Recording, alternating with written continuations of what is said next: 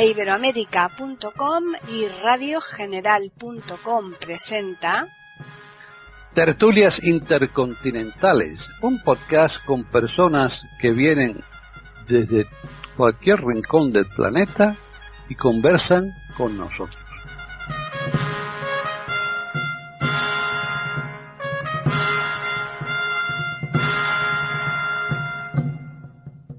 ¿Qué tal? Bienvenidos una vez más a iberoamérica.com y más concretamente al podcast de tertulias intercontinentales.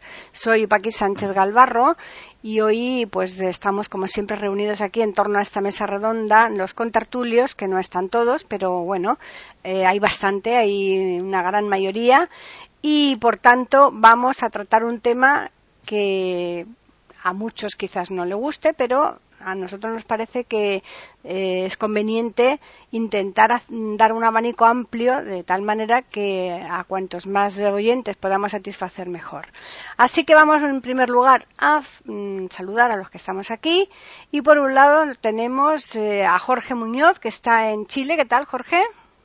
Hola Paqui, un gusto saludarte a ti y a mis compañeros de tertulia y esperar que a nuestros auditores les agrade el tema que vamos a tratar hoy día. Muy bien, pues ahora nos venimos aquí a Madrid y ahí está Juan Carlos Parra. ¿Qué tal, Juan Carlos? Hola a todos, hola a mis compañeros, a ti Paqui y bueno y a los oyentes y espero como dice Jorge que el tema pues les interese, ¿no? Igual que a nosotros. Claro que sí. Nos vamos ahora a Colombia, mm, vamos a saludar a María Eugenia Dejar, ¿qué tal? Hola Paqui, a mis compañeros un abrazo grande, a los oyentes y este tema de hoy da para mucha eh, diversidad de pensamientos. En ese sentido, muy interesante. Y ya finalizamos nuevamente aquí en Madrid y vamos a saludar a Hilario Alonso. ¿Qué tal, Hilario? Hola, directora, enhorabuena por tu, eh, por tu nieta. Y hola, compañeros, y hola, audiencia. Eh, espero que, como siempre, nos podamos divertir nosotros y vosotros también, claro. Claro que sí. Pues muchas gracias por el nacimiento de mi cuarto nieto, que en este caso es nieta, efectivamente. Vamos a tratar un tema sobre el, el deporte en general no porque eso ya lo hicimos, aunque si bien hoy pues seguramente alguna parcela sí que va a tocar sobre el deporte en general, pero lo queremos centrar fundamentalmente en esos deportes peligrosos, esos deportes en donde se utilizan elementos que en principio pues no parece que, fuera deporte, pero que para muchos pues por lo visto sí lo son. Así que vamos a comenzar con Jorge. Gracias, Paqui. Bueno, eh, parto de la base de que ningún tema, por escabroso que parezca, debiera estar marginado del debate humano. Lo importante es cómo se haga y cómo se plantee. Y eso es parte de la madurez de un sujeto de poder enfrentar, repito, cualquier tema. En este caso hablaremos de los deportes violentos, que para algunos, como decía Paqui, no son deporte, para otros sí, y entre ellos podemos mencionar el boxeo, el toreo, las corridas de toro, las peleas de gallo, las carreras de perros. Acá en Chile se da otro deporte que es el rodeo, probablemente creo que, viene de la cultura hispánica. Este deporte, yo personalmente soy contrario a todos estos, estos deportes que implican una dosis muy grande de violencia. Por ejemplo, el boxeo, tuvo sobre todo en el siglo pasado un enorme auge, sobre todo en los Estados Unidos, ¿no? con los llamados pesos pesados, peso máximo, que eran de gran violencia, incluso hubo boxeadores que terminaron muy dañados después de una pelea, incluso muertes. Y la propia vejez de los boxeadores era bastante dramática, con paraplegias o ceguera, u otras afecciones producto de los golpes, como el daño neurológico, entonces la pregunta era, ¿puede considerarse deporte algo que daña a uno o a todos los participantes en él? Eh, pienso que estos deportes violentos pueden tener mucho de las antiguas luchas de gladiadores, ¿no? Que se dan en, Roma. Eh, y se ve cómo se descarga cierta necesidad de violencia que existe en el pueblo. Es asombroso cómo la multitud se entusiasma y pide eh, mayores niveles de violencia. Eh, las corridas de toro, por ejemplo, que creo que han ido en gran retroceso en España, que tuvieron gran auge con nombres famosos, ¿no? Que pasaron a la historia, muestran cómo finalmente se termina matando a un animal. Debo confesar que de niño sentía gran admiración por las corridas de toro y sobre todo pensaba en el valor del torero, ya que hubo muchos toreros que terminaron lesionados gravemente, incluso muertos. Era uno frente a uno. De modo que este deporte o actividad, si no les gusta la palabra deporte, tiene raíces muy antiguas. Recordemos que en cuevas eh, descubiertas por los eh, arqueólogos en la isla de Creta ya aparecen imágenes de toreo. De modo que es algo antiquísimo que en España alcanzó un gran auge. Decía que acá en Chile tenemos un deporte parecido en que dos guasos a caballo eh, persiguen a un novillo y consiste en que el novillo no pueda escapar del redondel, entonces lo arrinconan contra un muro tapado con sacos, supuestamente para que no sufra el novillo, pero igual termina siendo algo cruel ya que se ve una gran desventaja entre dos hombres a caballo, uno que lo persigue y otro que lo ataja, y el novillo. También tenemos eh, aquí en América, no sé si en España se da, sobre todo en República Dominicana y en países centroamericanos, eh, las peleas de gallos, que son extremadamente crueles, donde siempre uno de los gallos termina muerto, ahí no hay empate. De modo que, y esto, estos entre comillas deportes que al menos acá en Chile están prohibidos por ley, se practican en forma clandestina y corre mucho dinero, se hacen muchas apuestas en estas competencias y la clandestinidad parece favorecer esto, como que enciende más los ánimos. Por el momento voy a quedar aquí. Juan Carlos. Bueno, eh, una cosita. Aquí en España las peleas de gallos hay comunidades autónomas que están permitidas, pero eh, bueno, con esos eh, que se le ponen las, los espolones, ¿no? Se les pone una especie de toleradas. toleradas. Bueno, a ver, hay toleradas, como tú dices, pero en Canarias, por ejemplo, están permitidas hasta cierto punto por ley, no es una cuestión de. Otra cosa que, bueno, qué es deporte violento y qué no es deporte violento. Mira, cuando empieza el boxeo, que es un deporte que supuestamente se hace entre caballeros, ¿no? En, Inglaterra. Y con estas imágenes que hemos visto de algunas eh, peleas de boxeadores que iban con la parte de arriba desnuda y sin guantes, pero se estaban peleando uno contra uno porque aquello se consideraba como algo menos violento que uno contra uno fueran dos caballeros que se estuviesen peleando. Bueno, el, boxeo puede provocar lo que tú decías, dejar a un boxeador, como se decía antes, sonado, ¿no? Luego, además, el toreo que se mencionaba, ¿no? Estábamos mencionando el toreo. Bueno, pues el toreo depende. Hay una industria detrás del toreo que es muy importante, que eso también por eso se mantiene, ¿no? Y sobre todo eh, porque un toro cuesta muchísimo mantenerlo, porque el toro, según cuentan las personas que defienden el toreo, es un eh, animal que está hecho para eso, para la lidia, porque si no, no existiría ese tipo de cosas que a mí son, eh, son muy peregrinas y yo bueno, lo voy, lo voy, a dejar aquí, ¿no? Otra cosa que, que es, repito, que es un deporte violento. Si tenemos un partido de fútbol o tenemos un partido de rugby, por ejemplo, ¿eh? sabéis que siempre se había dicho que el fútbol era un, era un deporte eh, de caballeros practicado por eh, villanos y al revés, ¿no? que el rugby era un deporte eh, rudo de, de, villanos practicado por caballeros. Fijaos que el rugby es un, deporte que aparentemente parece muy, violento, con esas medés y esas formas, esos placajes y esas. A mí me, a es un deporte que me encanta, siempre me ha gustado mucho, ¿no? Y además al final siempre de cada partido hay una confraternización entre los dos equipos, se saludan y es un, ya digo que a mí me parece un deporte maravilloso, pero no deja de ser un deporte que al fin y al cabo puede ejercer una determinada violencia la violencia en qué está, en el deporte en sí o en la gente que está mirando, viendo el deporte, ¿no? El fútbol, que es un deporte tranquilo, qué es lo que está generando, por qué genera esa violencia en el espectador, ya no en el fútbol, como tú decías, en los deportes, en bueno, en, estos, eh, eh, digamos, en Roma, ¿no? Cuando la gente iba a esas eh, luchas de gladiadores o incluso veía cómo se ejecutaba a una persona contra una fiera, etcétera, ese tipo de cosas, ¿en qué está? ¿En la, en la gente que está viendo esto o en lo otro? Y aquí lo dejo, aquí dejo la pregunta planteada. María Eugenia. Bueno, a mí me parece que este es un, tema que da para mucho y también para que contemplemos lo que es la naturaleza humana.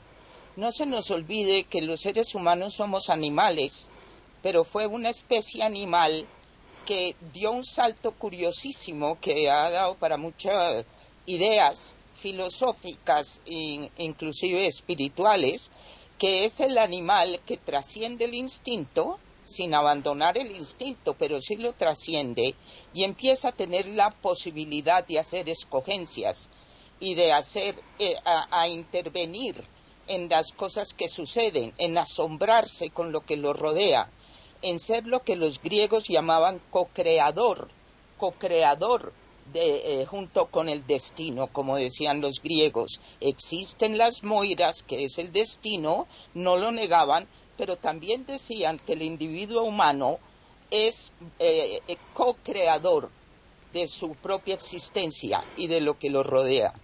Eh, pensando en, lo que es la naturaleza humana, una de las cosas que viene con el animal, entre los animales vemos lo que es la pugna por la vida, los actos de violencia que podemos ver que todos están dirigidos a lo que las especies necesitan, a la parte instintiva.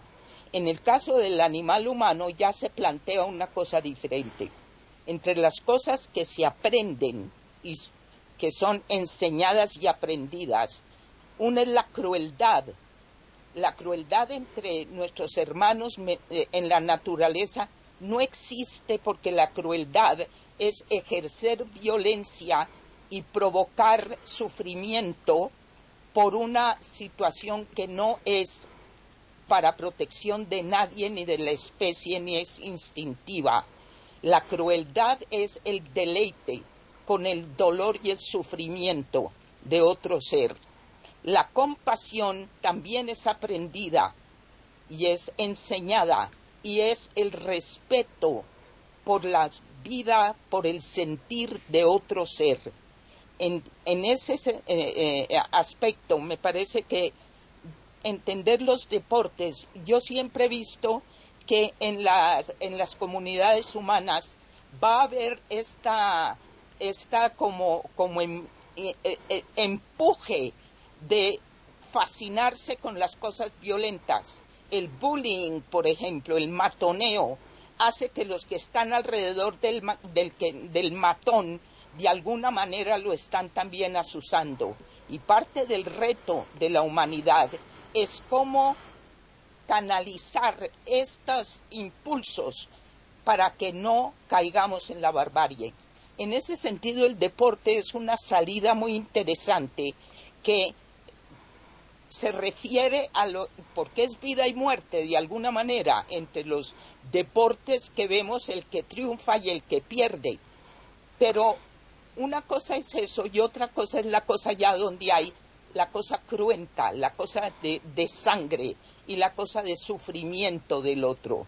En ese sentido, es una opinión que yo tengo. Cualquier cosa que tenga que ver con el deleitarse con el sufrimiento de un ser vivo, sobre todo no un ser, otro ser humano que puede escoger, si es que puede, sino un animal que de alguna manera es indefenso. Eso a mí me parece que es una cosa inicua que tenemos que superar. Termino por esta parte hablando de los que defienden el toreo diciendo que el toro es para eso. Yo no pienso tanto en que el toro sea para eso, sino me pregunto, ¿y qué pasa con el ser humano? Es creado también y es tiene en sí la cosa de deleitarse con el sufrimiento de un animal y lo cría para eso, ahí sí no podría estar de acuerdo. De la misma manera, cuando los seres humanos cazan para su supervivencia, eso lo entiendo de una manera. Habría otras formas de alimentarse, pero digamos que eso puede caber. Aquí estamos hablando de algo que produce un deleite y una emoción especial. Es en ese sentido que yo estoy absolutamente en contra de lo que ya se vuelve crueldad, como se habló ahorita del novillo que no tiene escapatoria. Y en ese sentido, la cosa de los toros también. Ningún animal está hecho para que un animal que tiene raciocinio se deleite. En ese sentido, la cacería considerada deporte a mí me parece una defecio. Lo dejo ahí.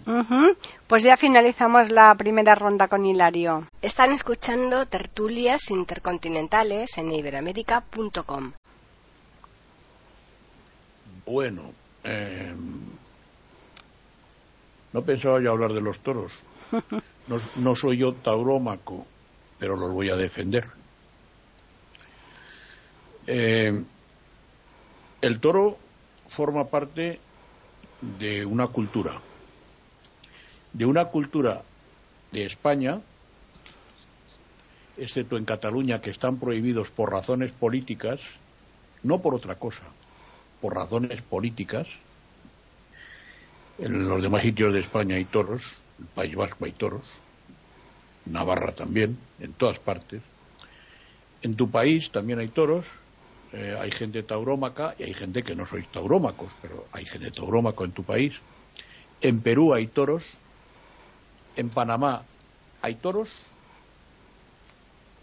en México hay toros, en Venezuela hay toros, no creo que los haya prohibido Maduro, no tengo constancia de eso, yo creo que no, porque los toreros españoles en invierno se van a hacer las Américas y van allí. Y en el sur de Francia hay toros. Bien. Dicho esto, tengo que decir lo siguiente. El deporte, los deportes de contacto entre personas, a mi juicio, no tienen nada que objetar. Para empezar, los deportes de alta competición son malos en sí mismos para la salud porque todo el mundo que practica deportes de, alta competición están hechos discos. Todos. Zarra muere pronto, eh, Gainza muere pronto, Luis Aragonés muere pronto, estoy hablando de futbolistas.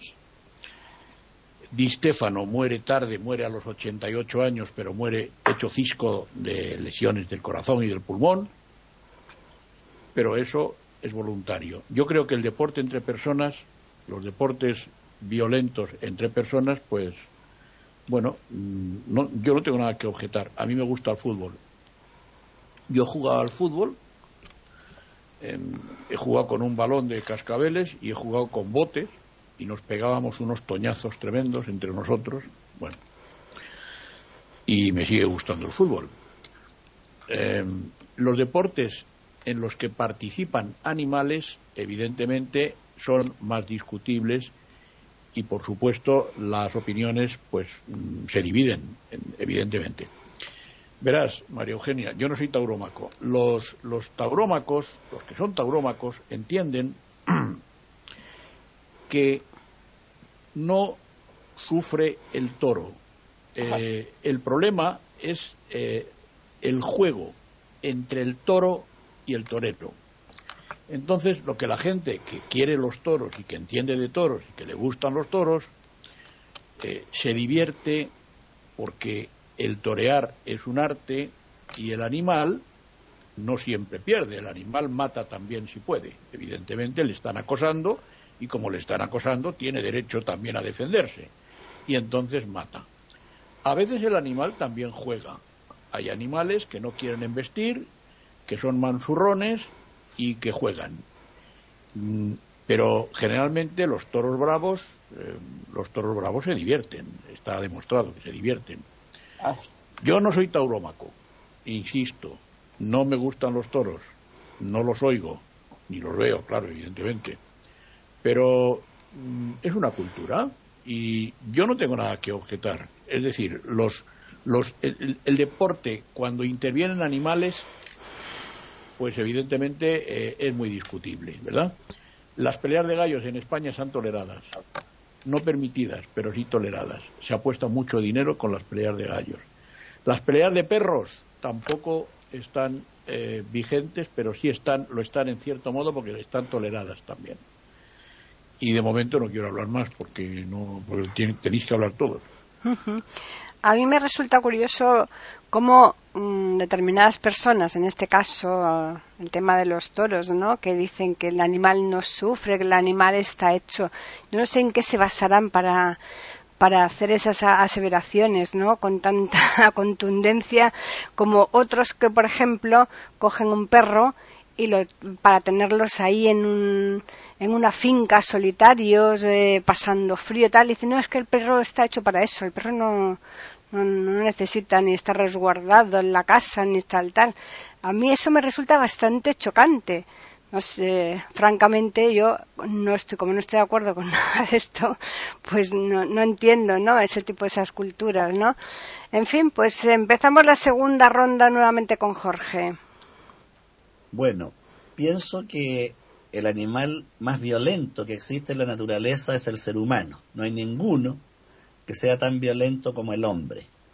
Eh, los animales a los que llamamos bestias, aunque las bestias somos nosotros, los animales solo combaten por situaciones muy específicas, por ejemplo, disputándose una hembra, la jefatura de la manada o en defensa propia. Jamás lo hacen por placer. El ser humano, en cambio, ve en la violencia una fuente de placer. Tal vez por eso, y aquí lo entronco con un tema que ya tratamos, se explique el sadismo, aquel que goza con el sufrimiento del otro. Hay un goce. Eh, el gran periodista y escritor francés Dominique Lapierre tiene un libro muy interesante que se llama Llevarás luto por mí, que es la biografía del torero español El Cordobés, y muestra las luces y sombras y las miserias de este, entre comillas, deporte. Como decía Juan Carlos, hay toda una industria alrededor del toreo, ¿no? Con los ganaderos que se dedican a criar este tipo de toro de lucha o de pelea. Pero lo que más me asombró es cómo los niños pobres ven en el toreo la única posibilidad de trascender su miseria material, de superar la pobreza, y cómo acuden a, los empresarios o se acercan para mostrar ya desde muy niños sus cualidades como torero, cómo estos chicos pobres se arrancaban de sus casas a las grandes haciendas de madrugada con una camisa roja, un paño a torear las vacas para empezar a aprender esta actividad del toreo. De modo que, como decía Hilario, es toda una cultura del valor, el miedo y la muerte alrededor de la figura mítica del toro. Es un libro estupendo en que muestra cómo este hombre llegó a acumular una fortuna tan grande que él no sabía lo que tenía a veces alojaba en un hotel sin saber quién era el dueño del hotel. Era absolutamente analfabeto. Un cura le enseñó a hacer su firma para poder firmar los contratos y con gran dificultad las cuatro operaciones para que no lo engañaran los empresarios. Y lo asesoró este sacerdote, por suerte, para que no lo estafaran. Y cómo este hombre a veces se bajaba del auto y se tendía a dormir en la orilla del camino, en plena tierra, apoyando la cabeza en un matorral y era multimillonario. Entonces nos muestra este mundo curioso y esta industria alrededor de los toros.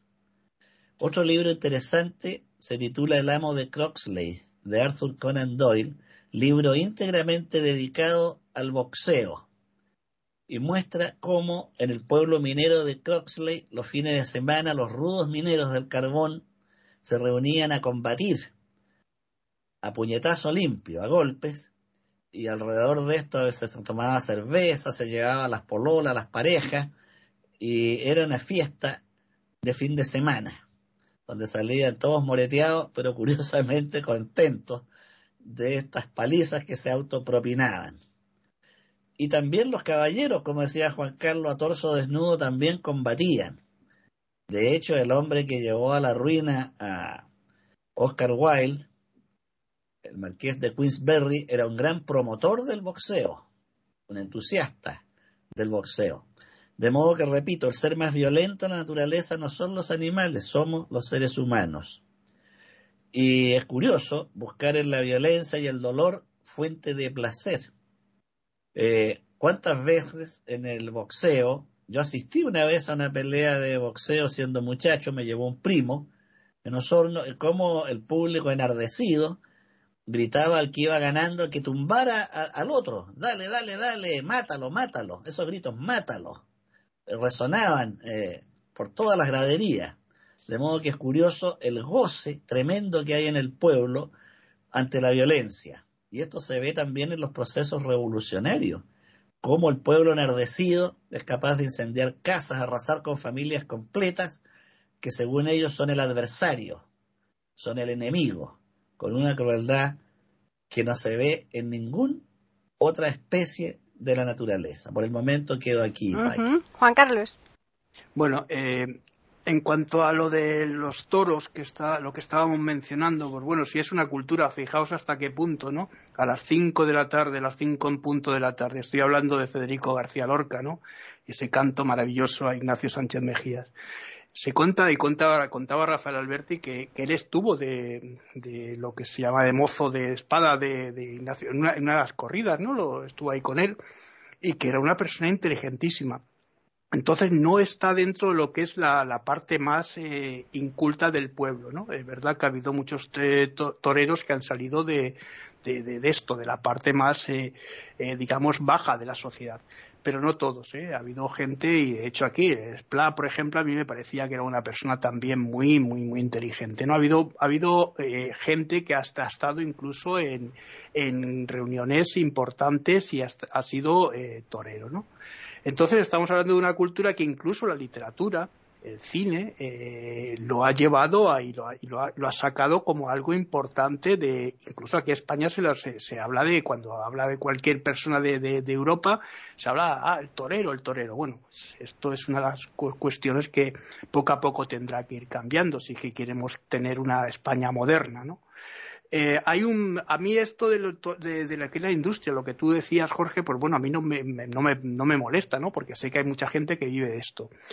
Pero sí que me molestan este tipo de cosas como el toro de, no me acuerdo, de aquí hay un sitio en Valladolid, que se hace, creo que es en Valladolid, ¿no? Que donde se hace este toro de, que se, van muchos caballeros, van gente montada a caballo y van persiguiéndolo con lanzas y lo, El toro de la Vega. El toro de la Vega, perdón, es que no me acordaba el, el pueblo. Gracias, Hilario pues eh, bueno, pues a mí eso sí que me parece una crueldad, ¿no?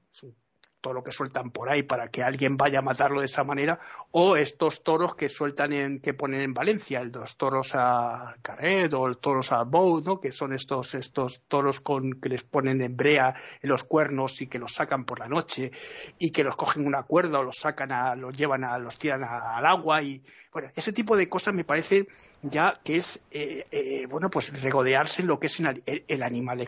estoy contigo en ese, en ese sentido, sí que estoy de acuerdo contigo, María Eugenia.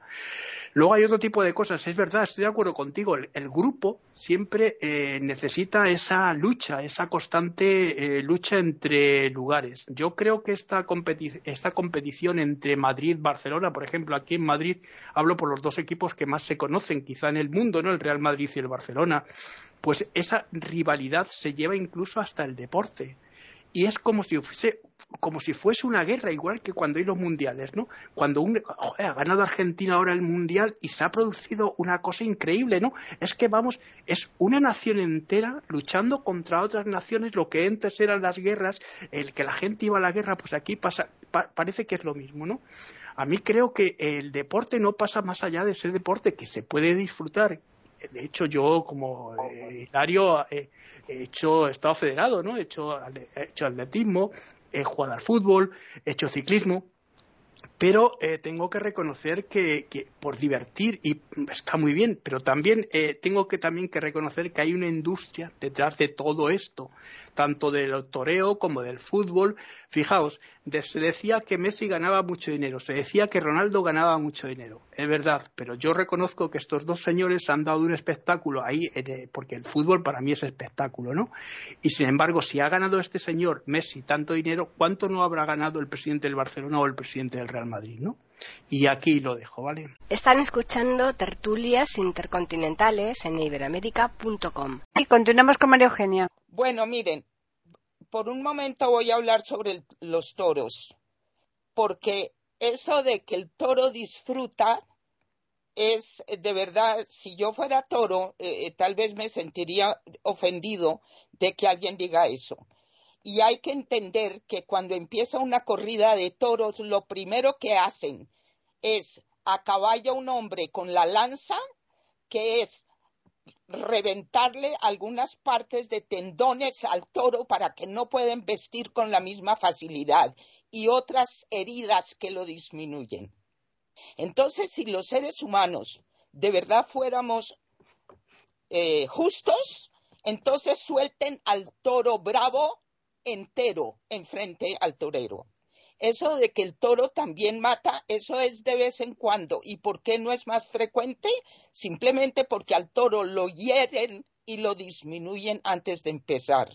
De manera que ahí no podemos decir que no hay una cosa infame con respecto a eso.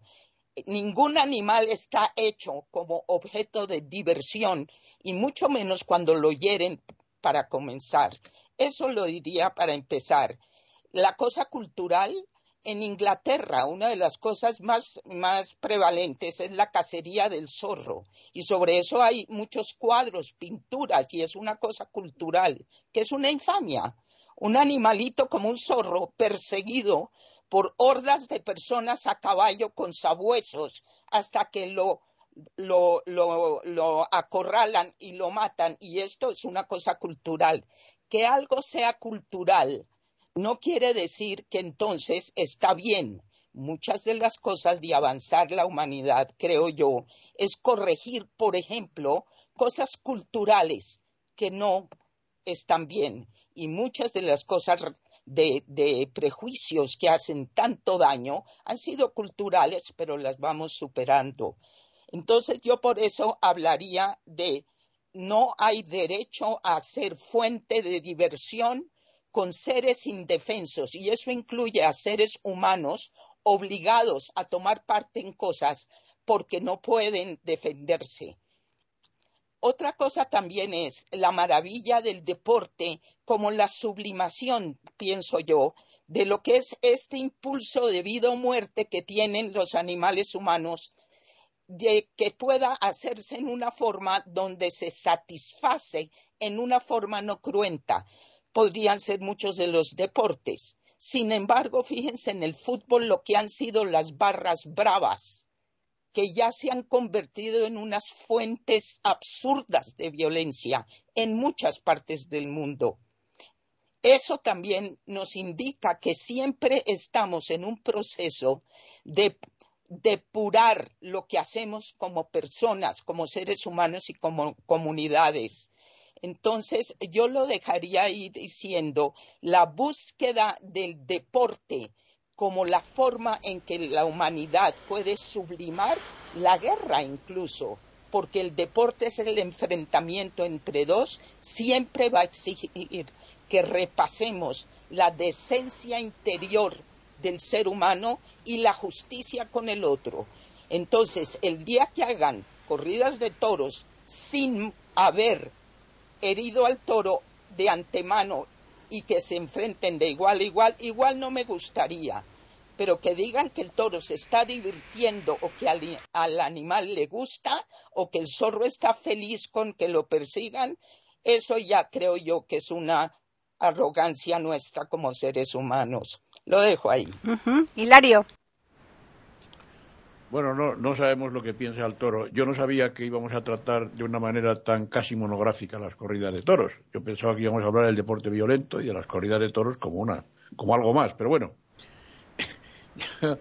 yo quiero decir que veo que conoces bien la, la, la, la tauromaquia. Eso significa, como yo decía anteriormente, que en tu país hay tauromaquia, como la hay aquí, como la hay en Venezuela, como la hay en Perú, como la hay en México, como la hay en el sur de Francia como la hay en Portugal. Lo que pasa es que en Portugal, para tu satisfacción, te diré que no matan a los toros. Ni los hacen tantas barbaridades como se hacen los toros, como se hacen a los toros, por ejemplo, aquí o en la parte de Latinoamérica donde hay toros, donde hay corridas de toros. En Portugal se torea, eh, se agarra al toro de los cuernos y del rabo, si se puede, se monta en el toro, se le rejonea al toro, ya se le pincha, ya eso no te va a gustar, pero es así, yo te lo cuento. Y luego mm, no se le mata. Y bueno, pues eh, esa es una forma de corrida de toros que tienen los portugueses y que no, no, en Brasil, por ejemplo, no la hay. En Brasil no hay corrida de toros. Pero en Portugal sí. Bueno, en Brasil no hay corrida de toros que yo sepa. En Portugal sí que la hay. No, no, no hay, no hay en Brasil.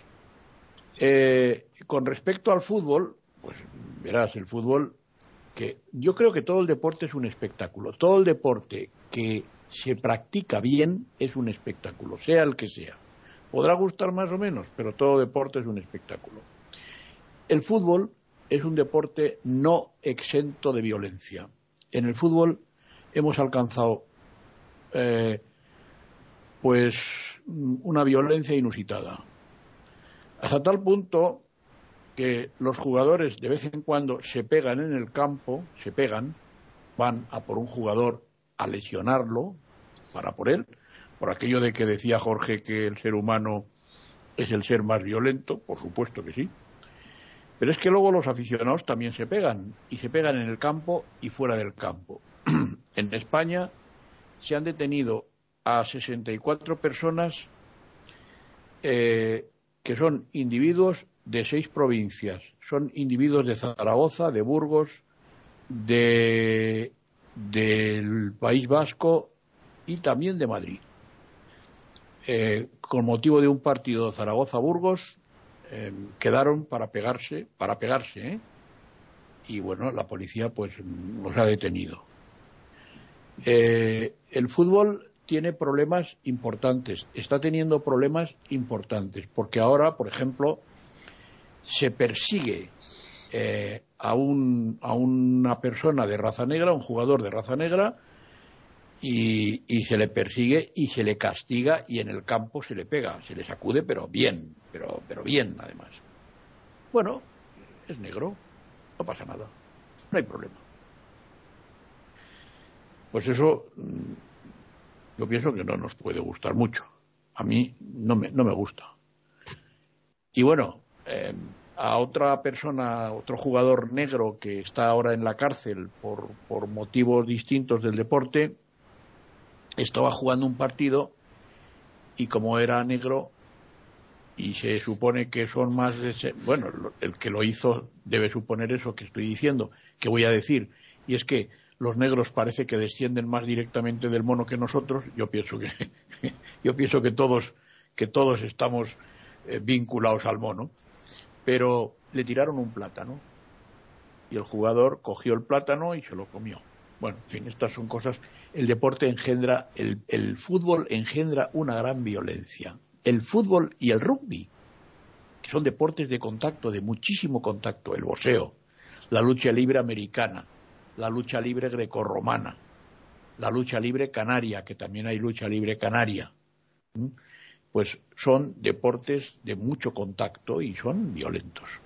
No es tan violento el baloncesto, no es tan violento el tenis, no es tan violento el balonmano, no es tan violenta la pelota, la pelota vasca, la pelota eh, valenciana, también la pelota latinoamericana, también en Latinoamérica se juega la pelota, al frontón también, ¿verdad? Estos no son tan, tan violentos. En fin, no quiero alargarme. Eh, efectivamente, pues eh, el, animal tiene que defenderse y de vez en cuando, pues mata a la gente. Claro, sí, de acuerdo, estamos de acuerdo. Pues volvemos nuevamente a Jorge. Bueno, eh, analizando a través de los deportes violentos esta admiración o necesidad de violencia del ser humano, les voy a contar una anécdota personal. Durante el gobierno de don Ricardo Lagos Escobar, acá en Chile, yo me desempeñaba como fiscalizador de la Dirección Nacional del Trabajo. Y en cierta ocasión tuvimos un paro sindical que fue uno de los más largos en la historia de esa institución, duró un mes. Salíamos todos los días a la calle con banderas, pancartas, cantos y consignas, todos los días, de la mañana a la tarde. Y Carabineros rodeaba plazas y calles y nos tiraba agua con un carro que acá en Chile se llama el guanaco, no sé cómo les dirán allá en España o en Colombia, que tira un tremendo chorro de agua, agua sucia, contaminada, sacada de las piletas. Pero la prensa no cubría nuestro evento. Los diarios, la radio, la televisión no enviaban ningún periodista. Y esto nos extrañaba muchísimo a cubrir este evento por reivindicaciones laborales y, salariales. Pero un día, en plena marcha, eh, nos encontramos con una camioneta estacionada donde había un importante y conocido periodista de la televisión chilena. Entonces unas colegas fueron a hablar con él y le preguntaron por qué ese canal no enviaba reporteros a cubrir nuestro movimiento. Él contestó con toda tranquilidad, si hubiera sangre enviaríamos reporteros, pero así no.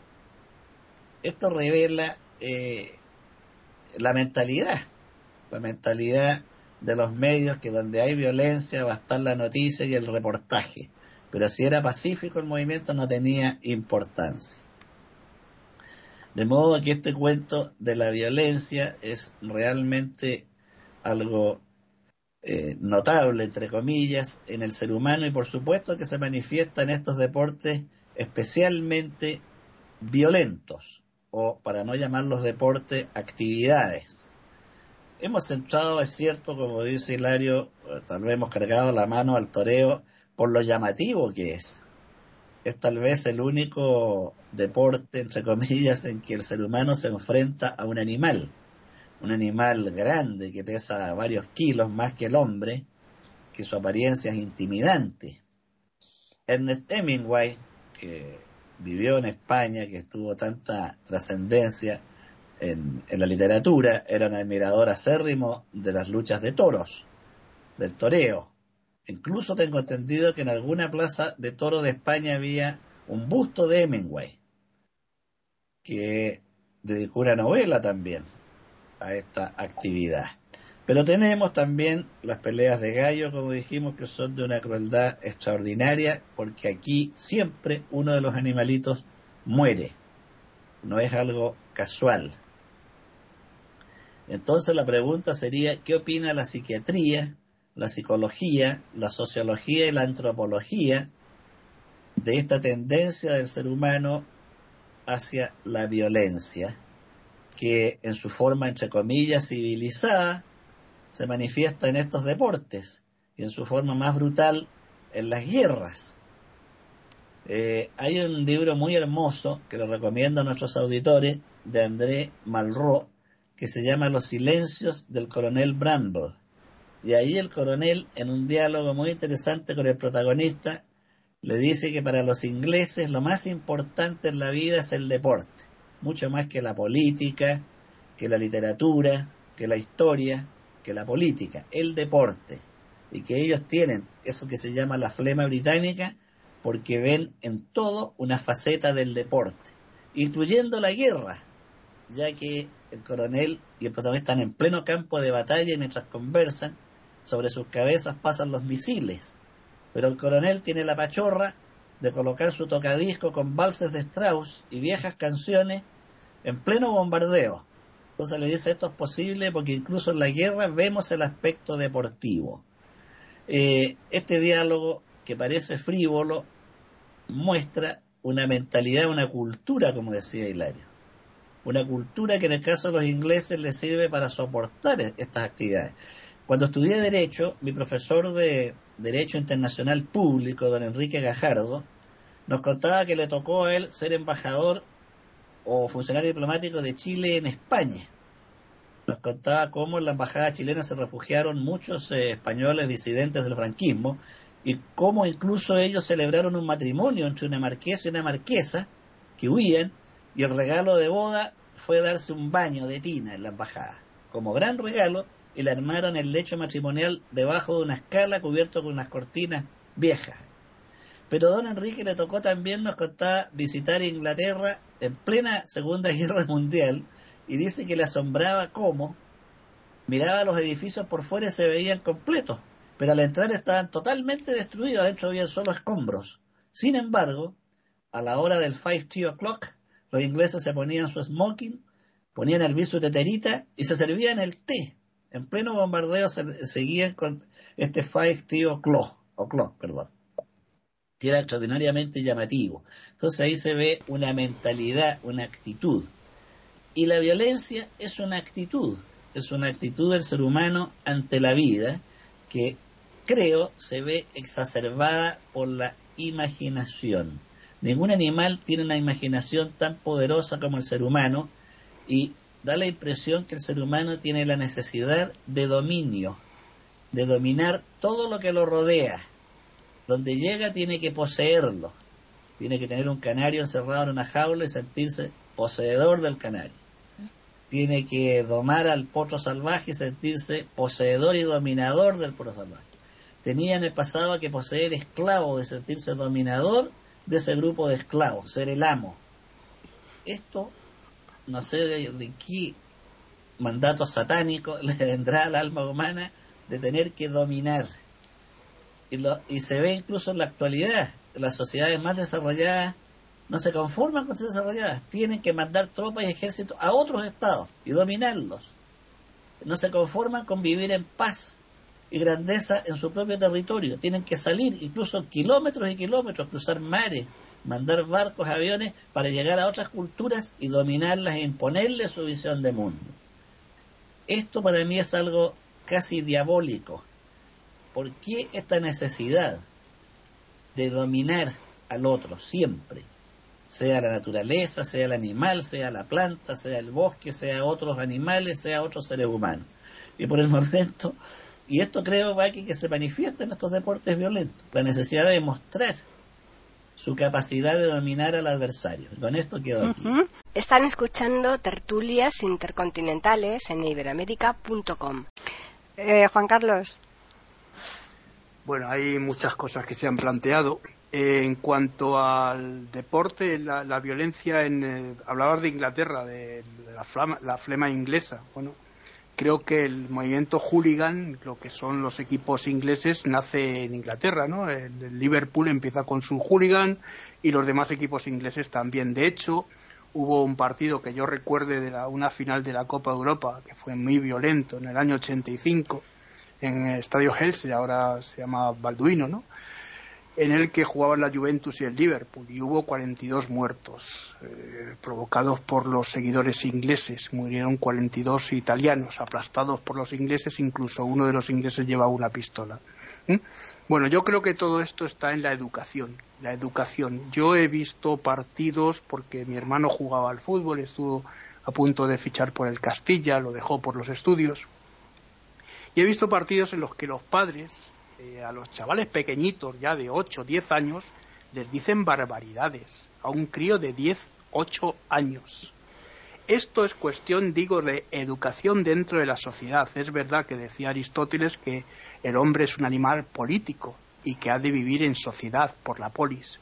Pero la polis no está en la parte negativa del ser humano, está en que el ser humano vaya convirtiéndose cada vez más en un ser humano, eh, digamos, apartado de, la, de, esa parte animal brutal que seguramente se, se, encuentra en nuestros ancestros. Es verdad que en aquella, en aquella parte bárbara, brutal, brutal, era para la supervivencia. No había más, no había, no había más remedio que hacerlo. Se tenía que alimentar y se tenía que cazar. Era la parte cinegética en la que el hombre, hablo, hablo de hombre ahora, no hablo ya de hombre y mujer, eh, hablo de hombre eh, individual, era el que salía a cazar y la mujer se quedaba en la casa. Eh, en cuanto a la violencia que se está produciendo a nivel internacional y a nivel, bueno, pues casi es producto de una serie de, eh, digamos, evoluciones eh, que hemos tenido mm, que van unidas a todo este tipo de cosas. Que luego el deporte es el reflejo de todo esto, pues claro que es el reflejo de todo esto. El deporte como cualquier otra actividad de las que hacemos a lo largo de nuestra vida, ¿no?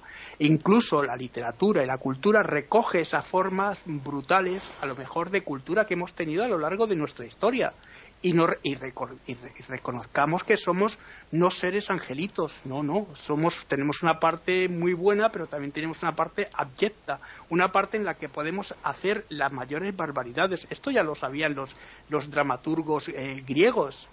De hecho, ellos cuando, se, cuando componen Esquilo, Eurípides, Sófocles, estas grandes obras, lo hacen con un motivo, con el motivo de producir la catarsis, que es la purificación a través del arte. ¿Por qué? Pues porque ellos sabían perfectamente que el ser humano tenía que redimirse a partir de algo.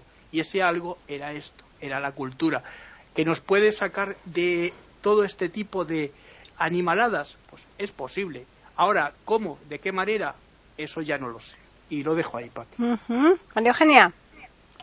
Bueno, qué interesante ha sido esta conversación porque eh, eh, realmente estamos contemplando tantas facetas de lo que somos los animales humanos. Y ahora, escuchando, estaba pensando en el bien y el mal es algo única y exclusivamente humano, porque únicamente se puede dar en el animal que tiene la capacidad de trascender el instinto, como decía yo en un comienzo, y tiene la posibilidad de escoger. Y esto que estamos planteando, la crueldad, por ejemplo, que para mí es lo que más eh, eh, eh, explicita la existencia del mal, el solazarse con el sufrimiento de otro, solamente se puede dar en el ser humano que tiene la posibilidad del bien y la posibilidad del mal. Ahí también tenemos una paradoja interesantísima, porque ahí es donde se da la posibilidad también de la creatividad.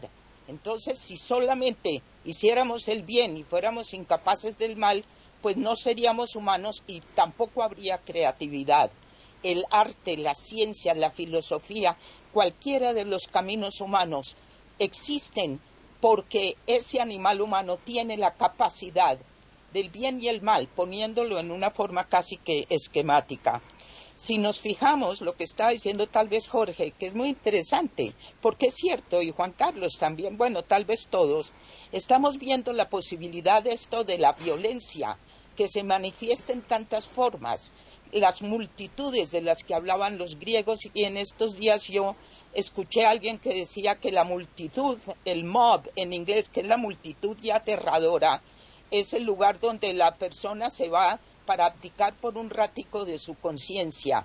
Pero también estaba recordando una entrevista que le escuché al actor Jeremy Irons, muy interesante, donde él hablaba de, de alguna manera se hablaba de este tema, y él decía que si nos fijamos, pues la violencia usualmente es ejercida por los varones. Eh, usualmente, no voy a decir que no hay cosas terribles entre las mujeres, por supuesto que sí, pero en general, que en todo lo que estamos hablando son actividades, como las estaba hablando Jorge, actividades masculinas. Y Jeremy Irons decía, es que en la parte femenina, desde un comienzo, biológicamente y en todos los sentidos, tiene la parte de la procreación, ya tenga o no tenga hijos, pero de alguna manera el guion da para eso y la protección de crías y la protección de entornos da para un camino donde no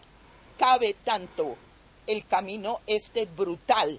En cambio, los varones, esto según el actor, los varones no teníamos un guion demasiado claro en las culturas tomó mucho tiempo entender qué tenía que ver el varón con el nacimiento de una criatura, porque algo que pasó nueve meses antes no lo conectaban tan fácilmente. Esta falta de un guion lleva al varón, que es el que sale a cazar, a enfrentarse a peligros, etcétera, también empiece a buscar cómo su impronta la tiene que poner en qué, en conquista, en ganarle al otro, entonces, para redondear esto, yo diría que esto es una cuestión sí de educación permanente, donde tenemos que mantener el sentido de competencia porque sin eso perderíamos muchas cosas valiosas de la humanidad y tal vez pensar un poco más en la educación de los varones que sea más justa para ellos, para los varones desde pequeñitos, que el chiquito no lo, ridiculicen si demuestra ternura, que tenga la posibilidad de mostrar el miedo esta frialdad o el stiff upper lip inglés, por ejemplo, muchos ingleses me lo han comentado, que es expensas de muchas cosas para ellos, sobre todo para los varones. Entonces yo, terminando ya esta interesantísima conversación, diría, la humanización depende también de una visión más justa, si se quiere, con los varones y no obligarlos en casi todas las culturas, en diversas formas, a tener que ejercer una cosa que puede redundar en violencia. Lo dejo ahí. Pues ya finalizamos con Hilario. Bueno, veréis. Ernest Hemingway vivió en España y era amante de las corridas de toros más bestias, es decir, de las de Pamplona, de las de Navarra, de los Sanfermines. Eh, y creo que es donde Hemingway tiene un monumento, un busto. Eh, las corridas más bestias, pues puede que fueran allí, puede que sean allí, porque cuando el torero falla con el estoque, falla en entrar a matar, las peñas le tiran panes enteros, le tiran comida, le tiran botijos, le tiran cacharros y le tiran cosas se produce eh, un ambiente en Pamplona, espero que no me peguen los pamplonicas y nos oyen, pero se produce un ambiente en Pamplona con los Sanfermines, con los toros concretamente, se produce un ambiente mm, extraño, raro, ¿no? Mm, que ellos se lo pasan bien, pero que no deja de ser un ambiente súper violento, súper violento porque la gente se divierte mucho cuando mm, se torea y se mata al toro, etcétera, etcétera.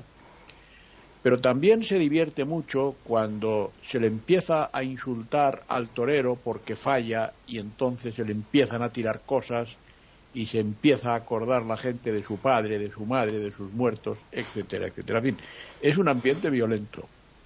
Pero yo lo único que he hecho ha sido mm, apostillar em, algunas intervenciones con respecto a los toros para que sepáis, sobre todo los que vivís en América, un poco cómo son las cosas. Bueno, yo creo que María Eugenia conoce muy bien el asunto. Mm, lo conoce bien porque en su territorio eso se da, igual que se da aquí.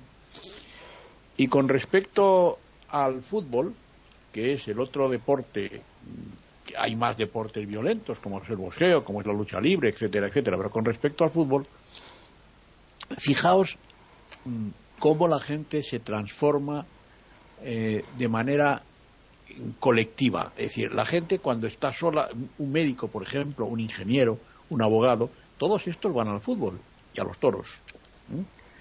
Bueno, pues cuando están en el campo de fútbol, el médico, el ingeniero, el abogado, el, profesor, el catedrático, tal, insultan al árbitro, se cagan en su madre y en su padre, insultan a los jugadores y se pegan con la gente y se comportan como auténticos energúmenos. Es decir, ¿qué tiene la masa? Y eso es otro debate, eso es otro debate que podemos tener cuando queráis. ¿Qué tiene la masa que la gente, amparada en la masa, se transforma y se vuelve burro, camello, mono, orangután y todo lo que vosotros queráis. Es tremendo lo que es la masa, que la gente se ampara en ella y ahí puede pasar cualquier cosa. Gente que es pues eh, dignísima, que tiene unas profesiones eh, de alto nivel, de alto standing, tal, y cuando van a estos sitios, pues bueno, tremendo, se aborregan absolutamente se confunden, se identifican, se funden con los demás. En fin, el deporte eh, que a mí me gusta, que no lo puedo practicar porque tengo una salud que es una castaña, pues el deporte de alta competición no está exento de violencia desde mi punto de vista. Y mm, a mí me gusta el deporte, me gusta el deporte espectáculo. Y es que casi todo el deporte es espectáculo, sobre todo el deporte donde se maneja mucho dinero, donde hay profesionalidad, eh, donde hay figuras, donde hay estrellas, donde hay astros. Ese deporte, evidentemente, es un espectáculo porque los deportistas son malabaristas, son exhibicionistas y es gente pues que, que crea que crea espectáculos sencillamente, que crea ingenio, porque es ingeniosa y nada más. Bueno, pues yo creo que esta tertulia, en principio, parecía que iba a dar poco de sí y, sin embargo, podríamos seguir aquí hablando. Yo recuerdo cuando mis hijos eran pequeños que habían en, en televisión un programa mm, que se llamaba Pressing Cat, no sé si vosotros os suena de algo, que era una lucha, ¿no? Entre, entre dos personas, me acuerdo el, el hombre del millón de dólares y no sé cuándo, unas cosas, tenía unos nombres muy, muy curiosos, ¿no? Que parecía que realmente se iban a matar. Y, tenía un, un, seguimiento feroz por la cantidad de, de, de incluso de chavales jóvenes, ¿eh? Y después mm, se supo que todo era fingido. O sea, esa violencia en apariencia atraía una cantidad de espectáculo brutal. Después, cuando se supo que todo estaba manipulado, que todo era fingido, el, vamos, decayó de tal manera que lo tuvieron que quitar, ¿no? Desapareció por completo. O sea que sí que es verdad que la violencia es lo que quizás ah, atrae al hombre, ¿no? Fundamentalmente. Y es una pena, pero, pero es así, ¿no? Así que nada, vamos a recordarles a los oyentes los medios que tienen para ponerse en contacto con nosotros, que por un lado es el correo que es tertulias y está el Twitter que es iberoamérica con las iniciales e I y la A de América en mayúsculas. Pues una vez más agradeceros a los que habéis estado aquí desarrollando esta temática y a los oyentes por escucharnos semana tras semana. Así que ya les esperamos el lunes próximo aquí en iberoamérica.com con una nueva tertulia intercontinental.